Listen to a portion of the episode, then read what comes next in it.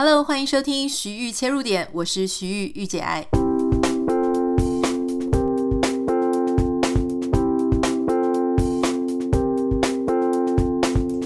Hello，今天要跟大家分享的是一本我觉得还蛮好看的书。如果不是出版社的朋友推荐我看的，我很可能就会错过。所以今天我就要推荐你看这本书，是金肉妈妈出的，叫做《我爱我强大》哈。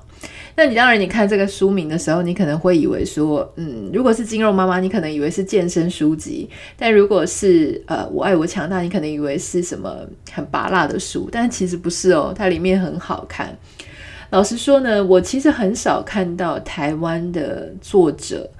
这么愿意去把自己的婚姻里面的。很难堪，然后很多的千疮百孔去把它翻出来，而且直接讲这就是他的故事哈。我们常常会听到很多的隐喻啊，比如说哦，这是我朋友的故事，这是我个案的故事，永远都不会讲说这个是他自己的故事。但我觉得筋肉妈妈非常的勇敢。为什么我说她很勇敢呢？因为这一本书里面，她揭露了很多婚姻的真实面。好，包含就是她跟她先生在这么多年的婚姻里面，其实出了非常多的状况。一开始很好，可是后来呢，先生先有了外遇，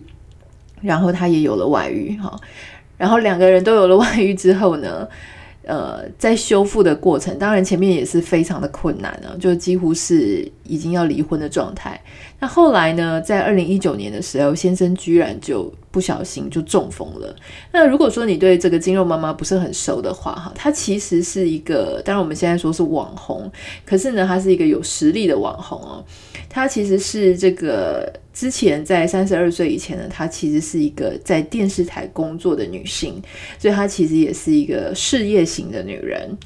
那在这个三十二岁以后呢，她开始诶就身为生了小孩，变成一个母亲。然后变了母亲之后呢，当然就是她也得到产后忧郁症啊，然后觉得当家庭主妇非常寂寞，当一个职场的妈妈，她又觉得非常的累。三十四岁以后，居然就成为了国家代表队的健美选手，披着奥会的旗帜出国比赛，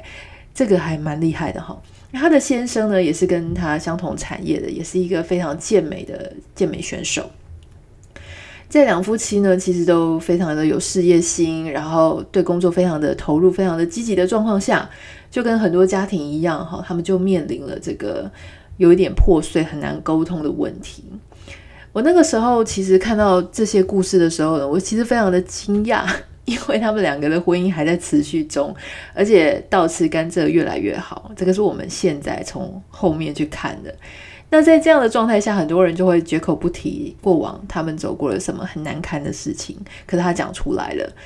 我觉得世界上最美好的一个祝福，就是你让你过往走过的错路，或者你做过往走过的一段看起来比较黑暗的路。未来成为鼓励别人，然后抚慰别人的一个祝福，我觉得这个是很棒的。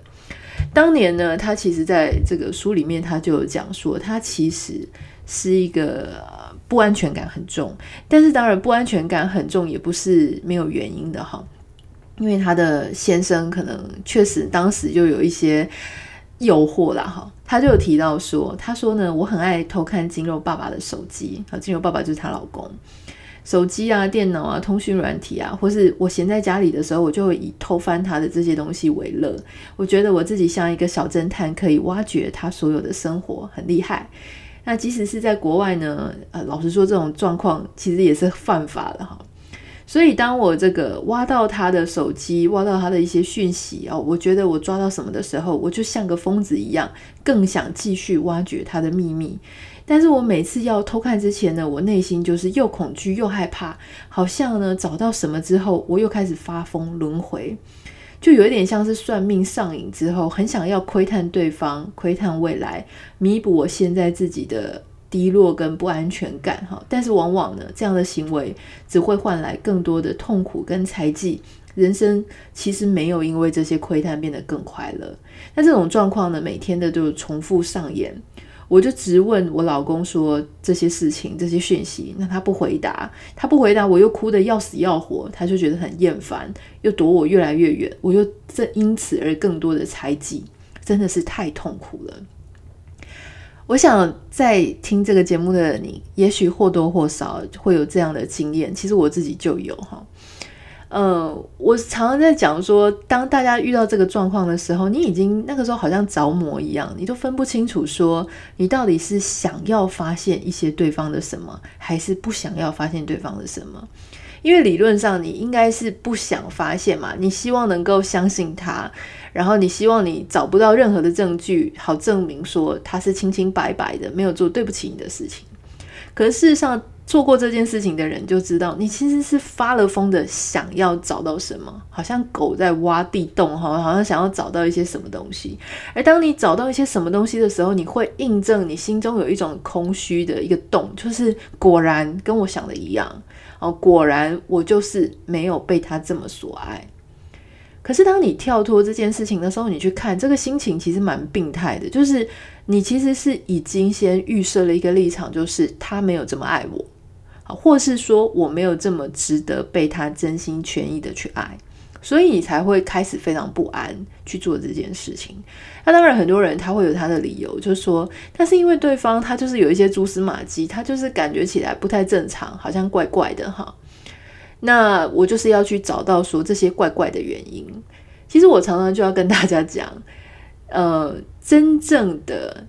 让你做决定的那一个瞬间，其实不要把它放在你找到证据。然后来证明对方是有问题的。我认为每一天你的感受都是真的。所以，如果今天你因为对方好，比方说今天有一个情形是你的先生每天都一直抱着手机呵呵笑哈，然后你觉得非常寂寞，你觉得他都没有对你的生活关心，或是没有办法伸出援手来，就是跟你一起协助，一起打造生活，他让你的这个周末，让你每一天的晚间都非常的寂寞，好像一个人一样。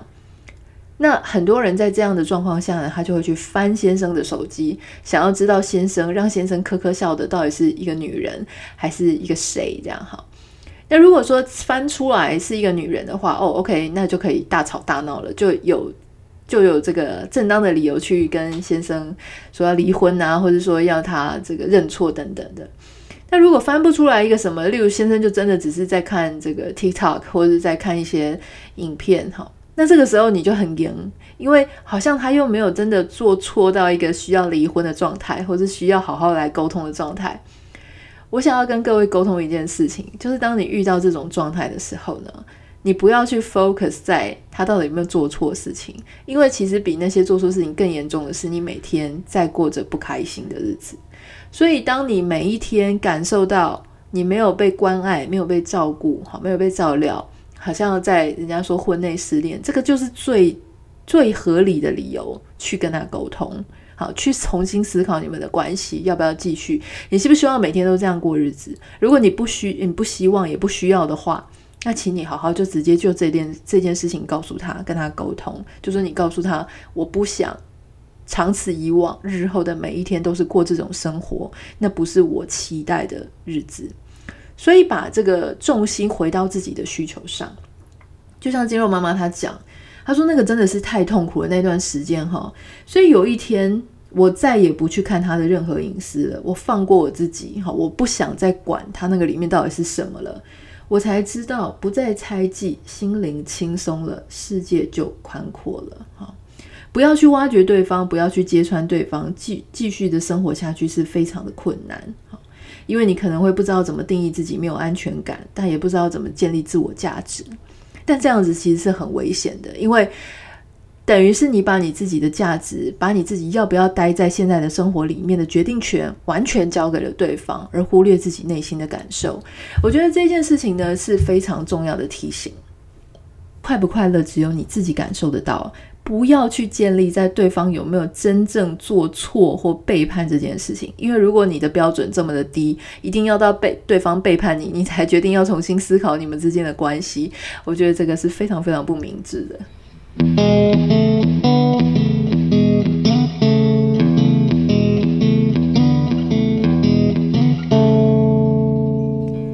里面有一篇，它的标题名称我非常的喜欢，叫做。如何解读事情，世界就怎么延续。我觉得这一个标题呢，它完全跟我的想法是一致的。原因是因为其实今天我们要谈说外遇的婚姻到底有没有可能因为各种状况下而去修复嘛？嗯，我自己有一个朋友，他其实就遇过类似的情形哦。他先生跟别的女生传手机，然后又传出一些什么“我爱你啊，你爱我”之类的，到这种程度哈。那我那个朋友呢，他其实当下当然是跟大家一样，就是整个五雷轰顶，因为他是没有工作，然后他又要带小孩，那他其实非常的焦虑啊，因为想说怎么办，就是自己赖于就是非常。尊重，然后也赖以为生的先生，因为先生要养家嘛，居然就发生这个状况，他是非常的痛苦，因为永远从来都没有想过有一天这种事情发生在自己身上。那那时候呢，我记得他其实当然除了跟先生摊牌以外，那他也我觉得他做了一个很好的事情，是他去了解，他去问他先生说为什么会发生这种事。那当然，其实我觉得。每一个人的对象在遇到这种被抓包的时候，如果他不是一个老手了哈，老手可能比较有一些应对的方法。如果他不是一个老手呢，一开始他其实都会极力的否认，极力的否认，然后除非你证据走到哪里，他就会认到哪里。那这些人为什么要极力否认呢？因为其实老实说，没有一个人天生就想要被别人当成是烂人，所以有时候他在做这些错事的时候，他其实也不知道为什么他就被吸引了，在那个瞬间，他就觉得这个外面的人比自己家里的人啊来的呃懂他，来的善解人意，来的让他更想要接近。那我这个朋友他后来其实花了很长的一段时间，他去思考。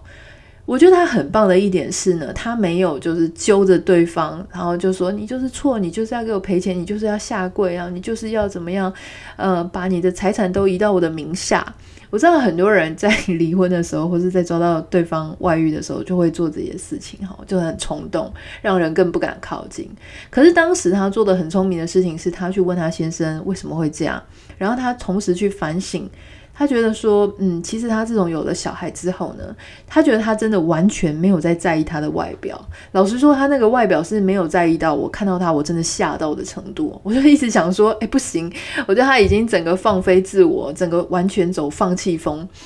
那我那个时候心里就一直想说，嗯，老实说，你先生条件不差哎哈，其实这样可能真的会很容易有诱惑。可是那个时候他就真的是没有意识到这件事。后来发生先生这个有一点遭僵这件事情之后呢，他就开始非常认真的减肥，非常认真的运动，然后开始重新梳妆打扮。然后呢，他其实因为内心是有伤口的，所以他就决定要花更多的心力在他自己身上。他觉得说，他不要再当家里的黄脸婆，不要再把所有的时间都拿来为家里做牛做马。他就开始去学习各种才艺，然后去跳舞啊，然后去画画，然后去做很多的事情。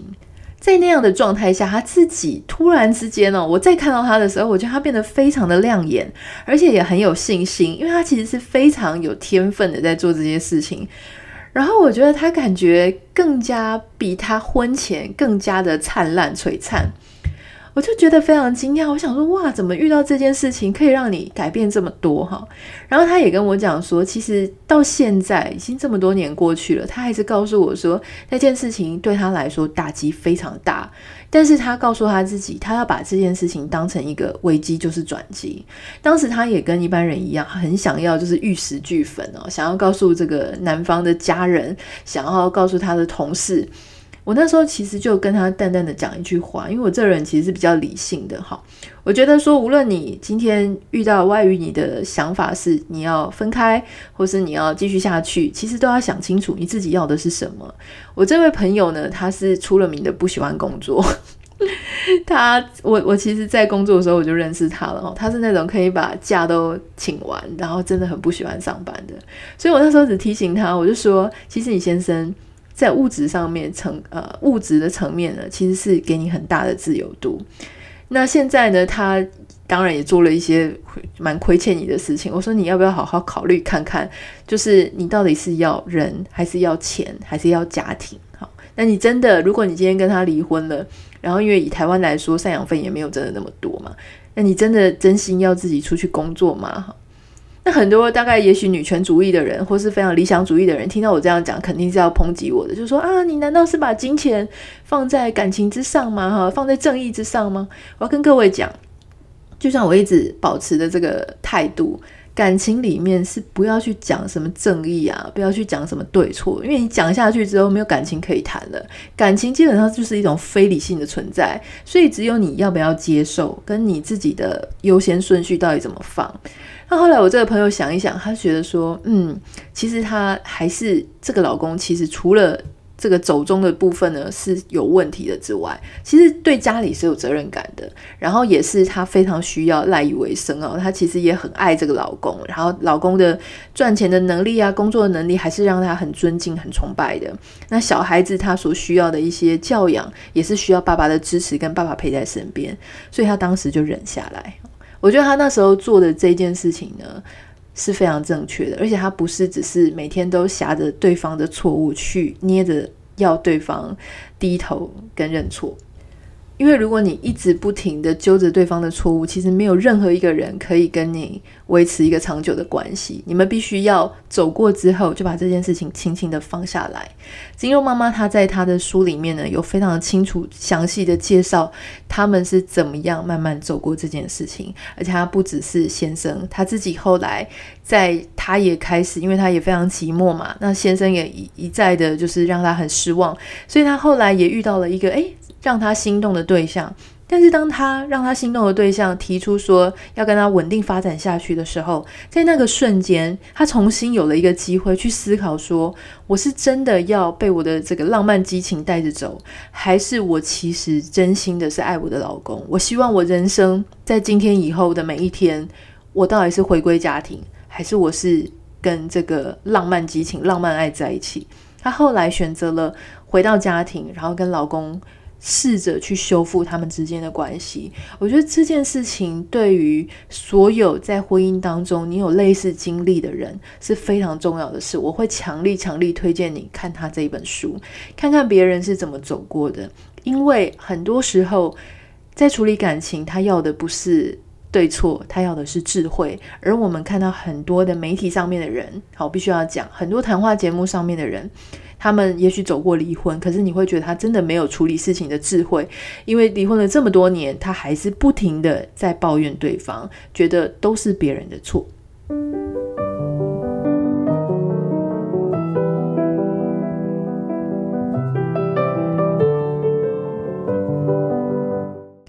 那其实我常常在讲说。嗯，离婚呢，其实或是外遇这件事情呢，绝对不会只有单方面的责任哈。你也许在表面上看起来是某一个人他做了一个很难被容许，而且直接破坏关系的问题，可是事实上啊还有很多的时候，其实是一个嗯冷暴力也好，或者是一种没有被挑出来的错误。好，就是也许有些人他没有做错什么事情，可是老实说，他也没有做对什么事情。就是对于维护、积极的维护这一段感情、这一段婚姻跟生活，他其实并没有做出什么积极的作为，他就只是放在那里，他什么事情都不做。我想请问家大家哦，就是说，如果你的对象呢，他基本上就是一个很被动，你推一次做一件事情，推一把才才动一下的那种人，好，然后他也许他也不去主动外遇哈。那这种时候到底怎么办呢？你永远都推不动他，你永远都好像就多了一个小孩一样。很多人就会觉得说啊，那这样子虽然无望，好，但是还不至于绝望。可是我个人认为，其实这样子里面婚姻其实问题就是很大的，都是必须要去沟通哈。好，那很多我刚刚提到说，很多电视上的名人，我觉得他并没有树立一个非常好的典范。因为很多人他在走过外遇或者走过离婚之后，其实他在媒体上的呈现就是他永不原谅，啊，永不原谅对方，永不原谅夫家。你看，你可以看出他们的态度。其实现在离婚然后愿意讲的名人非常多，有一派呢，大概就是永不原谅。我刚刚讲的，哈，什么都是对方的错。啊，他们自我反省的时候呢，他貌似自我反省，可是他会讲说，我就是给对方太多自由，我对对方太好，哈。那你会觉得说，其实他根本就没有去谦虚的反省自己。比方说，我们如果一直都在讲究对错，我们都一直给对方很咄咄逼人的态度，虽然我们没有做错，但其实我们实质的正在伤害这一段关系，因为我们变成让别人非常不想要来接近的人。那对方其实也很绝望，因为他已经跟你结婚了，可是你变得这么难相处，这么难靠近，那我要怎么办呢？哈，如果我是你的对象，我就会觉得说：天哪，我好像在牢笼里面。在你觉得你很痛苦之前，其实他已经很痛苦了。如果我们能够去想这件事情，我们去想想看自己是不是有一些什么样做的也没有那么好的地方，或做的没有办法让人家这么靠近，或是我们做的让对方觉得说我居然没有体察他的心情。今天我们反省，不是为了说什么要认错啦，要争一个对错，不是这样的。我们反省是为了让我们日后的路能够走得更顺。啊，让我们未来，也许就算离婚了，我们能够找到下一个对象的时候，我更了解我自己在哪些地方是有盲点的。哈，我在哪一些地方，我其实是可以更加呃积极的去维护我们之间的关系，成为一个对方一直很喜欢、很吸引的伴侣。所以，其实呃，我想在婚姻当中，我们当然是要有一个非常呃美好的距离。那其实我觉得肌肉妈妈她在这一段里面讲得非常好哈，她有提到说，其实你要知道哦，第三者婚姻之间的第三者不见得是小三，好，太多太多的，如果说你的婚姻里面出现一些一些征兆，原本就有问题的婚姻，谁或什么事件都有可能变成第三者。例如说，你有一个很喜欢评论他人家事的闺蜜，或是你有一个对儿子放不了手的婆婆。或是有令人生气的、生厌的妯娌亲戚，无论是谁，都可能破坏你原本不健康的婚姻。那婚姻当中到底要怎么样健康呢？哈，我觉得其中里面讲的也很有道理。他讲到说，你要在婚内独立。婚内独立是什么意思呢？就是你要懂得自己去找快乐，懂得自己要有自己的方向。我看过太多太多人，他们在婚姻里面呢，无限制的依赖对方，好需要对方，没有对方就活不下去。我觉得亚洲文化有一件事情很恐怖，或是说台湾了哈，就是我们把没有对方就活不下去，我没有你我就做不了事情，我朝思暮想，把这件事情当成我很爱你的证据。这件事情是非常病态的哈！如果你没有对方，你就做不了事情。那我告诉你，你人生就是做不了什么事情。最好的状况是我爱你，可是没有你，我还是活得下去啊！没有你，我还是可以拥有一个我自己开心的生活，因为我本来就不是为了你的存在，所以我才留在这里的。我不是你建造出来的，我不是永远要依附你不可。我其实有我自己的生活，但只是因为我爱你，所以我愿意跟你花时间相处。这个才是能够自得其乐，而且也让对方感觉到开心的一个比较健康的状态。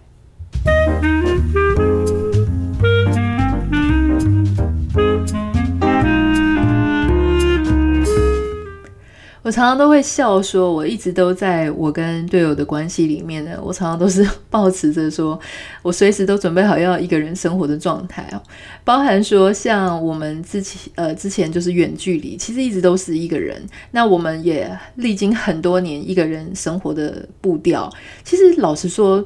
有对方在当然是一个加分，可是没有对方在呢，其实我们也都活得很自在。有时候我甚至很非非常怀念说，我一个人去旅行的时光啊，这跟岁月，我就会跟他讲说，要不是疫情的关系，我其实现在早就一个人去飞了哈。我还是很想念我一个人在欧洲，然后住个一个月的时候。那其实我相信他也会让我去这样做了，因为其实每个人都需要一些呃，在生活当中仍然保有一些自己的空间。而我觉得最好的方式呢，就是当然就是我们要也能够很 enjoy 我们自己的生活。那其实，在《肌肉妈妈》这一本书里面呢，它有一点我觉得提得相当好。如果你遇到你的另外一半，他是外遇的状态，哈，那你到底应该怎么做呢？我要不要去？呃，我要不要去揭露他说他到底有没有外遇？哈，他这边有讲到说，我们呢其实不需要像一个闷葫芦。例如说，你已经发现对方有第三者，可是你却隐藏不说，你内伤的是自己，损失权益的也是自己。那既然都会受伤，你就选择伤害小一点、保护自己多一点的方法，例如说收集证据啦，准备好法律，双方好好的谈。那如果对方有心再度努力，那可能会是一个转机，也不至于让自己人财两失。那如果对方真的是一个败类哈，那法律证据至少可以保护你自己的安全，跟得到一些现实物质的补偿。但有一些事情呢，过了就过了，不要再继续当爬粪者。例如说什么追问说他跟小三还是小王啊，上到积累啊，做了什么，或者说你自己又扮演征信社哈，故意要让对方这个落井下石，变成穿着新衣的国王。我觉得这边非常有趣，因为如果你不是真的走过这一遭，你其实是不知道说哦，有一些事情适可而止就好。他提到说，最重要的是你还有你的另外一半。你们到底在这件事情发生过后，是否还想要继续这一段关系？两个人还有没有心要一起经营？啊，诚实的面对内心，勇敢的改变现况，从打理好自己的内外在开始。然后只要还有心，其实两个人都能牵手。最怕的是，不管你们有没有外遇，哈，其中一方都已经无心了。我觉得无心是最恐怖的，是一种绝症，是感情里的绝症。所以呢，我会很期待大家都能够，呃，还是很有心思的，还是除了不管是你是因为职业很忙，或是因为你们有了小孩之后，呃，你们给对方的时间变少了，给对方的关心变少了，甚至说，也许双方的肢体接触就变少了。像我有时候就会跟队友抱怨，我就说我还是很需要，哦，就是你这个很主动的来跟我就是亲亲抱抱啊，因为我觉得如果没有这些事情，我就感觉不到。哦，你对我的呃这个积极，跟你对我主动的爱情哈，其实大家应该都有听过爱的五种语言嘛，包含就是肢体接触啦、赞美啦、礼物啊、service 服务啊哈，还有什么？就是还有这个就有品质的相处时间，每一个人他在这个爱的五种语言里面，他所要的东西跟他的程度是不一样的。有一些人他也许是很喜欢，像我自己这个肢体碰触的呃程度就非常的高。我觉得如果你喜欢我的话，你就应该要抱抱我啊，亲亲我哈，这个是我觉得很棒的，因为我觉得在这个当中我会感觉到很强烈的爱情。有一些人，他可能就是比较喜欢说，对方在节日的时候都记得要送礼物给他，或是有一些人，他们就是很在意，就是有品质的相处时间。所以有品质的相处时间，就是你的眼睛不是在看电视，也不是在打手机，你就是好好的听对方他发生的事情，给他一些回馈 feedback。好，每一个人他所需要的在爱情里面得到的关心不同，那其实你应该要多了解，就是说你自己跟你的另外一半，你们觉得什么样的状态，什么样的模式是让你自己最舒服的？然后呢，我觉得我们沟通好，可是我不需要完全把我自己的快乐跟我自己的决定仰赖在你做了什么事情上面，因为我不是判官，我唯一能够掌握的只有我自己快不快乐，我自己舒不舒服，以及我只能决定我自己的未来想要什么样子的生活而已。好。好，那我想今天的节目呢，跟这一本书其实让我们学到很多。为什么我会介绍呃推荐这一本书是肌肉妈妈的《我爱我强大》呢？我觉得主要有三个理由。第一个理由是我没有在台湾看过这么诚实、这么诚恳的书。当一个作者他愿意去。呃，把他自己的黑暗面跟一些黑历史都揭露，而且告诉你怎么样，他是怎么样走过来的。我觉得对于正在经历这些事情的人都非常的有帮助。也许你曾经受过感情的伤，也许你觉得你好像在复制你的父母的一些行为，其实这个东西都有助于你去做一个跨越。第二个是肌肉妈妈，她也很坦白，她有提到说，她以前就是一个很公主病的女生，因为她漂亮嘛，然后也很有才华，然后她从公主病到成熟，啊，从自己呃自己开心到一个可以去体会别人的心情的一个过程。还有就是，我认为结婚之前，好，如果说你今天是还没有结婚，你应该要看清楚，就是结婚之后你到底会遇到什么状况，哈。什么状态？婚礼呢，永远是一时的，婚姻是一段很长的路。那就像他这个后面呢，还遇到这个肌肉爸爸中风，然后他们一起在修复、在复健的过程当中，同时修复了他的婚姻。在肌肉爸爸他中风的过程当中，他们也发现过往呢，哦，好像就是非常崇拜他先生的那一些呃朋友啊、后辈啊，诶，突然之间都消失了。人际就是这么的世态炎凉哈。我觉得这件事情我也感触很深，就是我曾经经历过我在公司，然后掌管好几亿的预算。到后来呢，诶，我离开了公司，我什么都不是，也还没红起来。到后来呢，诶，成为一个大家认识的网红。但是网红之后呢，诶，有一段时间我可能又比较没有声量。就是这些高高低低都可以让你很看清楚你身边的一些朋友跟你的人事物。这本书里面都有做一些他们自己生命历程的分享，推荐给你。好。